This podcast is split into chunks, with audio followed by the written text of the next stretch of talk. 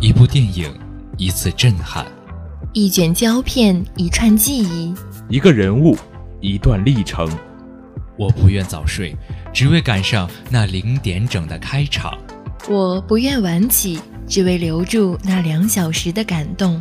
每一部电影都是这样一种情怀。戴上耳机，一句句台词萦绕耳畔；闭上双眼，一幕幕场景回荡脑海。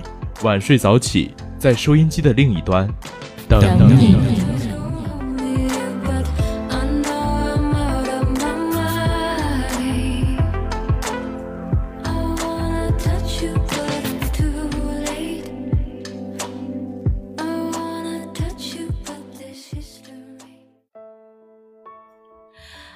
家好，欢迎收听本期的南农之声，我是小波 ice，我是小波橘子。哇，我已经好久没有和橘子搭节目了。是啊，这档节目在我记忆中好像是我们第一次来搭吧？对，并且这也是最后一次。对，时间确实过得很快。没错没错，已经到了本学期的第九周，也是我们大三这一届小波最后一周播节目了。没错没错，我们在我们离开南农之声的日子已经开始倒数了。对，我们马上就要从这里毕业了。呃，以后的照片里面可能没有我们。其实我的记忆还是一直停留在我刚进台里的那个感受。一转眼我已经大三了，马上就要离开这个温暖的地方，哎，对，难受。我记得当时第一次来这里，感觉很紧张。而且感觉哇，学长学姐好厉害啊！对，是真的真的。南农之声里面的人，我是真的觉得大家都挺厉害的，给大家一个赞哦。好了，呃，来说正题。其实今天我是根据我的感受来做的这篇稿件，因为马上要离开这个地方了，心里还是还是挺难受的。然后感叹吧，感叹时间过得太快。对，我们的青春。终将要失去，那我们的南农之声，还有我们的大学也要即将跟他们 say goodbye 了。所以这一期做的节目重点讲的是关于青春方面的题材。好，那么接下来我们就进入本期的晚睡早起。那么现在呢，也是四月的后旬了，即将步入五一。那么 S 对于五一档的电影有没有一些关注呢？对。呃，即将在四月二十八日将打响幕后玩家、低压槽、欲望之城、黄金花、后来的我们、战神记、玛丽与魔女之花等六部新片即将上映。虽然片子的数量不算多，但是看点还是很多的。比如演员导演的跨界作品，他能否经受得住市场的考验，再次受到期待。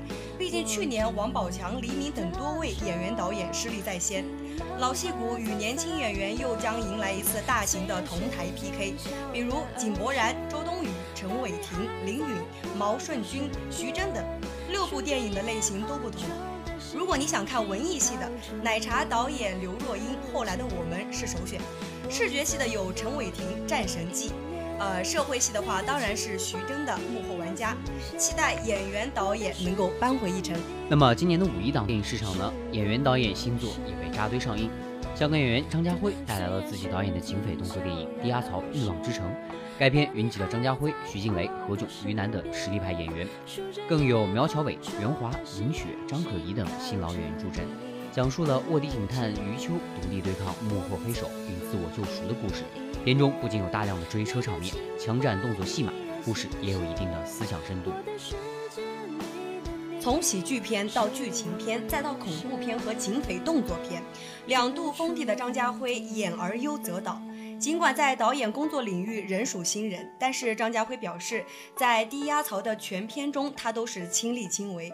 最近，张家辉接受媒体采访时还透露，其实他自己的第一份职业就是警察。呃，如果当时没有离职的话，现在肯定是一名出色的探员。不过，也是因为这份遗憾，才让他创作了这部电影。在同天上映的还有爱情电影《后来的我们》，是由歌手和导演出身的刘若英首次执导，打造了一个横跨十年的爱情故事。井柏然与周冬雨两位年轻的演员在片中诠释了一位历经相识、相恋、分手、重逢的情侣。中年危机或成五一档热点话题。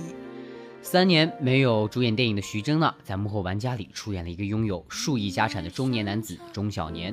他曾表示，剧本最吸引自己的地方便是悬疑故事背后钟小年在生死危机中的自我救赎和成长。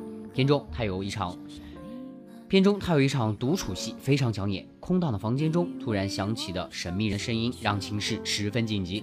徐峥不得不在五天之内完成五道艰难的选择题。据了解，这段密室戏前前后后拍摄了十余天，徐峥和自己飙戏，揣摩演绎中小年从愤怒到崩溃再到绝望的情感变化，颇具挑战性。据悉，这不是徐峥第一次演绎中年危机的角色，此前徐峥就透露自己二十多岁时就遇到了中年危机，这不是人到中年才会遇到的危机。对我来说，这是一种对我们到底该怎样生活的思考。而黄金花此前开启过全国点映，有不少已婚女性看完后直言，毛舜筠扮演的黄金花简直就是当下中年女性生活的缩影。电影让女性反省并最终找到自己，而不是成为他人、社会或者家庭的附属品。电影里面很多黄金花奔跑的画面，也让不少女性坦言边看边流泪。儿子对她的爱还有依赖，真的帮助她放下她的执着，让她妥协。一些单亲妈妈也表示，为了宝宝的幸福和快乐，任何时候都要准备做一个坚强的单亲妈妈，像黄金花一样，绝不委曲求全、自暴自弃。由刘若英执导、张一白监制、井柏然、周冬雨和田壮壮主演的《后来的我们》将于四月二十八日公映。今天，片方发布了《后来的我们》致敬曲《后来二零一八》。别出心裁地邀请了万名素人来演唱《后来》，并拍下了他们演唱的时刻。这支致敬曲《后来》2018 MV 一经上线，瞬间让无数网友泪奔。无数的网友在《后来》这首歌下面留下了自己的故事，或悲或喜。后来或许已经不仅仅是一首歌，而是一代人情感共鸣的载体。初听不识曲中意，再听已是曲中人。有多少我们听着听着，后来就成了后来的我？这也是电影后来的我们发布这支 MV 的初衷，在任何的音乐平台上随便找出《后来》这首歌，下面的评论区都是上万条的留言，每个人都分享着自己与这首歌相关的故事。作为奶茶导演处女作，大半个演艺圈都过来捧场，让奶茶感到感动的几番落泪。刘若英用不圆满来打动观众，后来的我们首映式放映环节，现场抽泣声不断。尤其是那个不圆满的结局，几乎戳中了所有人的泪点。与此同时，观众们对导演的处理表示非常满意。王宝强称自己哭了好几次，也笑了好几次；黄建新称自己流了四五次眼泪；顾长卫称自己不是一个那么有泪点的人，但是也非常的感动。首先，不是所有的故事都一定有一个美好的句号，不是所有爱你的人都要跟你在一起，没有在一起也是一种美好。井柏然是这样解读他所饰演的剑青的情感世界，像剑青和小小一样，在心里，在某一个世界的交流。林建清希望知道有一个男孩喜欢着小小，一见钟情。井柏然感叹自己出道太早，过了会兴奋，过了会奋不顾身去爱一个人的年纪。这个角色在某种程度上弥补了我曾经的一个小遗憾，弥补了我青春时候缺少的那一部分，让我真正的体会到了所谓的伤痛。而也正是因为这样的一个结局，导演陈可辛很羡慕刘若英。陈可辛表示，我在刚开始做导演的时候拍爱情片，他觉得男女主角到最后一定要在一起，但是现在拍的爱情片必须不在一起。我是觉得非常的好看，同时也非常羡慕刘若英可以拍出这样的剧。那么后来的我们将于本周五全国公映。据悉，首日预售票房已经突破了五千万元人民币，排片占比近百分之五十。后来的我们创造了青春电影预售的新高。二零一七年的《闪光少女》《清河南高》《蜜果》等青春片，虽有所创新，但票房堪忧。这种蓬勃的预售态势，又让人们看到了青春片市场的复苏。青春片从二零一三年至青春开始爆棚，数量激增，模式化，各种问题让一段青涩的回忆都变成了狗血的故事。此后，后来的我们预售喜人，但故事制作能否让人信服，我们还是有待观察的。但青春片艺术与票房的悖论却始终制约着它的发展。五十度灰不可以，类型拼贴、狗血情节却都可以。在重视类型的市场中，其实所谓的青春片只能是青春题材和其他类型相融合，爱情喜剧是最常见的类型。走过野蛮生长阶段后，一些青春题材影片也跳出了惯有的类型束缚，寻找自己的表达方式。青春加犯罪片，青春加公路片，这些模式也逐渐的显现出来。那么，我们先聊一下青春搭配爱情。青春搭配爱情是最容易也是最合理的拼贴，毕竟青春的大部分回忆便是享受和追逐爱情。创造了票房新高的《失恋三十三天》《致青春》《志明与春娇》《前任三》都是其中的代表作。这些影片非常准确地瞄准了都市中年轻女性的情感需求，一击即中她们的痛点和泪点。那么，主打喜剧风的青春片，经常充溢着追逐梦想、爱情时的幼稚。荒诞的笑点，《老男孩之猛龙过江》《夏洛特烦恼》《煎饼侠》《缝纫机乐队》等，都是常见的青春事件，以更为欢笑的形式呈现，颇得人心。喜剧中运用穿越模式的《夏洛特烦恼》《乘风破浪》《重返二十岁》等，又更为讨巧。那么，在青春加犯罪片的模式中，将黑色青春演绎的最为热血澎湃的，便是台片《猛甲》。他把将青春故事架设在黑帮片的语境中，对黑帮机械斗争进行了闹剧化的处理。二零一六年的《火锅英雄》则把这一模式玩出了新的花样。影片在一个犯罪片的框架内，持续了前几年青春片的怀旧叙事，亦颠覆了传统犯罪片的人物设定。那么，《后会无期》无疑将是青春片加公路片的合体。后会无期是将这一方面的结合开发的最为淋漓尽致的。虽然剧情冲突不够明显，但是沿途的风景和极其文艺的基调，确实是征服文艺青年们的一把好利器。在青春片中最为中规中矩的，便是融入了励志元素的《十一度青春之老男孩》《中国合伙人》《我是路人甲》等，都无疑是这一类型的典范代表作。虽无类型上的大特色，但因为励志的元素，往往能斩获大多的粉丝。虽然类型拼贴有变化，但是可以发现内容上的冰镇还是十分明显的。逃课、堕胎、插足便是常见的狗血桥段。还记得张一白导演在拍摄《匆匆那年》的那时候，就遭遇了教育文件的束缚，最终把原小说中的中学生爱情改成了回忆式的，把更多残酷的和性的情节放到了最后，影片才得以通过。可以看到，对于未成年的保护，早恋、赤裸的性话题仍然是当下青春片所必会谈及的东西。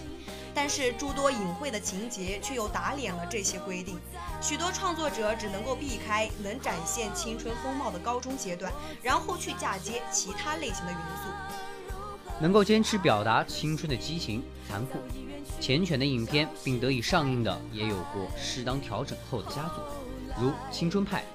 黑处有什么？少年巴比伦、七月与安生等，但这些侧重自我表达的影片，没有迎合市场的狗血情节和明星加持后，票房却不甚理想。那么，如何让青春片不掩耳盗铃，均衡艺术表达和票房成绩，是需要多方协商和努力的。但在取得满意成果前，创作者最需要考虑的仍然是同质化的问题。岁月不可能千篇一律，青春依然是有着不同的。其实现在有很多青春片都存在着营销意识大于内容制造，青春片的市场非常的广阔，在这一次后来的我们也已经表现得非常明显。根据伊恩咨询年度报告，低龄化观众是青春电影的消费主力，其中二十至二十九岁的观众约占到六成，十九岁以下的观众占到三成。这些年龄段的观众对于青春还有情怀、有精力去怀念。那为什么青春片想用内容去打动这些观众，却往往不得要义？反观没有撕裂情节、没有大明星的《我的少女时代》，为何能在二零一五年异军突起？那是因为《我的少女时代》真的在诚意探讨青春里的成长和爱情。内地有很多的青春片，却是营销大过于它的内容。此外呢，青春电影相对固定的运作模式，仿佛也成为了大量跨界导演试水的好机会。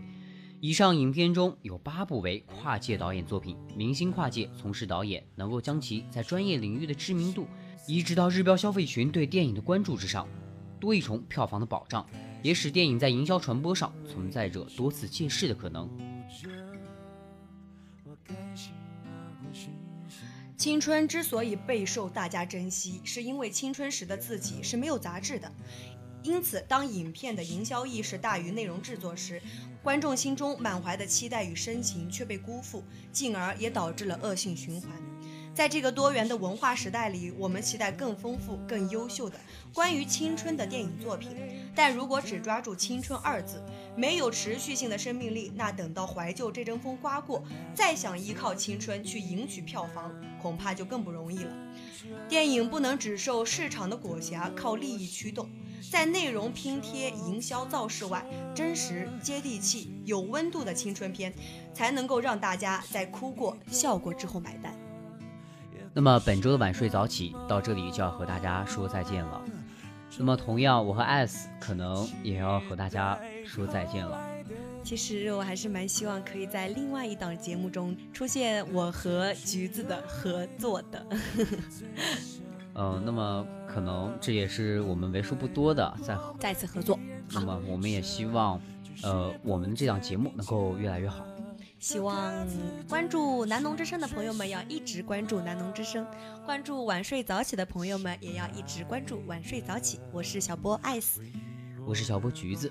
嗯，咱们拜拜拜拜。是那些带我们来到了这一刻。